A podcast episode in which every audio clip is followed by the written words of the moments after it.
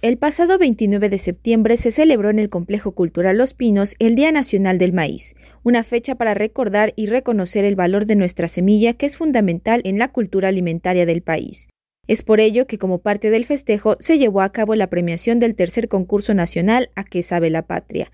En esta ocasión, la convocatoria recibió más de 400 inscripciones, de las cuales se eligieron 20 finalistas en la categoría colectiva e individual. Así, de esta competencia, la cocinera tradicional Natalia Hernández Vázquez, proveniente de Oaxaca, resultó ganadora por la salsa de panal, receta para curar el antojo. Ella hizo un llamado para crear conciencia sobre el cuidado del medio ambiente, ya que muchas especies de plantas, semillas y animales comienzan a escasear, y eso conlleva a la desaparición de ingredientes esenciales de nuestra cultura alimentaria. El panal por todos los líquidos que se utiliza ya en el campo, los panales ya están escaseándose. Los cangrejitos también se están escaseando y también los pececillos en los arroyos. Si nosotros no utilizáramos tantos líquidos, estos animalitos van a estar también se premió al colectivo de Tlaxcala Herencia de Magueyal por su receta Huevo de Maguey al Rescoldo. Adriana Ortiz Nolasco, representante del colectivo, instó a ser luchadores para cuidar y defender nuestras semillas, presentes en la competencia. El llevar el primer lugar el Día del Maíz es un gran orgullo. México está formado también con la complementación en el metepantle, del maguey, el maíz, el frijol, el haba, la calabaza y demás insectos y plantas que se dan en, en el sistema metepantle estuvieron presentes en este evento.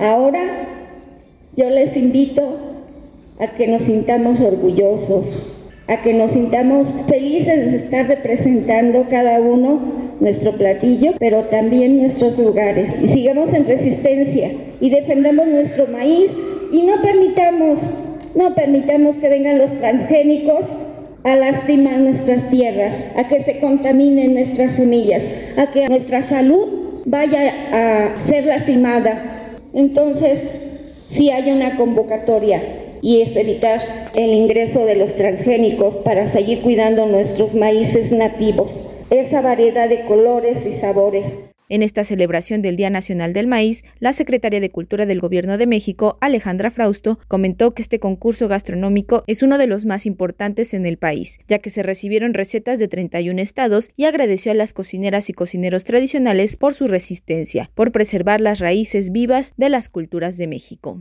Más de 400 participantes hubo en este concurso. Quienes han sido parte de todo este trabajo ya son parte de un movimiento que está vivo.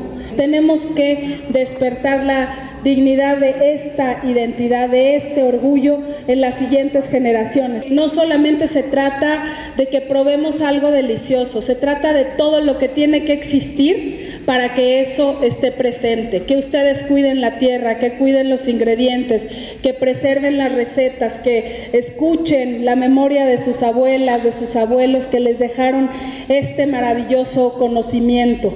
Y por eso esta celebración del Día del Maíz tenía la fuerza de poder premiar lo que ustedes han cuidado. Prácticamente todo el país está involucrado en la cultura alimentaria ahora. Se trabajaron en distintas 180 recetas en lenguas originarias. Eso es parte de nuestra cultura, de lo que tiene que quedar vivo, que son las lenguas. Siempre hay participantes de 18 a 91 años. La mayoría son mujeres. Lo que importa es que este movimiento sea permanente. Asimismo, adelantó que en diciembre próximo quedará lista la instalación de cocinas tradicionales en el Complejo Cultural Los Pinos, de tal manera que este espacio que estaba prohibido para todos ahora abre sus puertas a las culturas de México y su riqueza. La celebración por el Día Nacional del Maíz se llevó a cabo durante tres días en los que se programó una elotiza, exposiciones, venta de platillos de las recetas concursantes, conciertos, proyección de documentales sobre el maíz, así como el Foro Nacional en defensa del decreto presidencial sobre maíz transgénico transgénico, glifosato y transición agroecológica, entre otras actividades. Para Radio Educación, Pani Gutiérrez.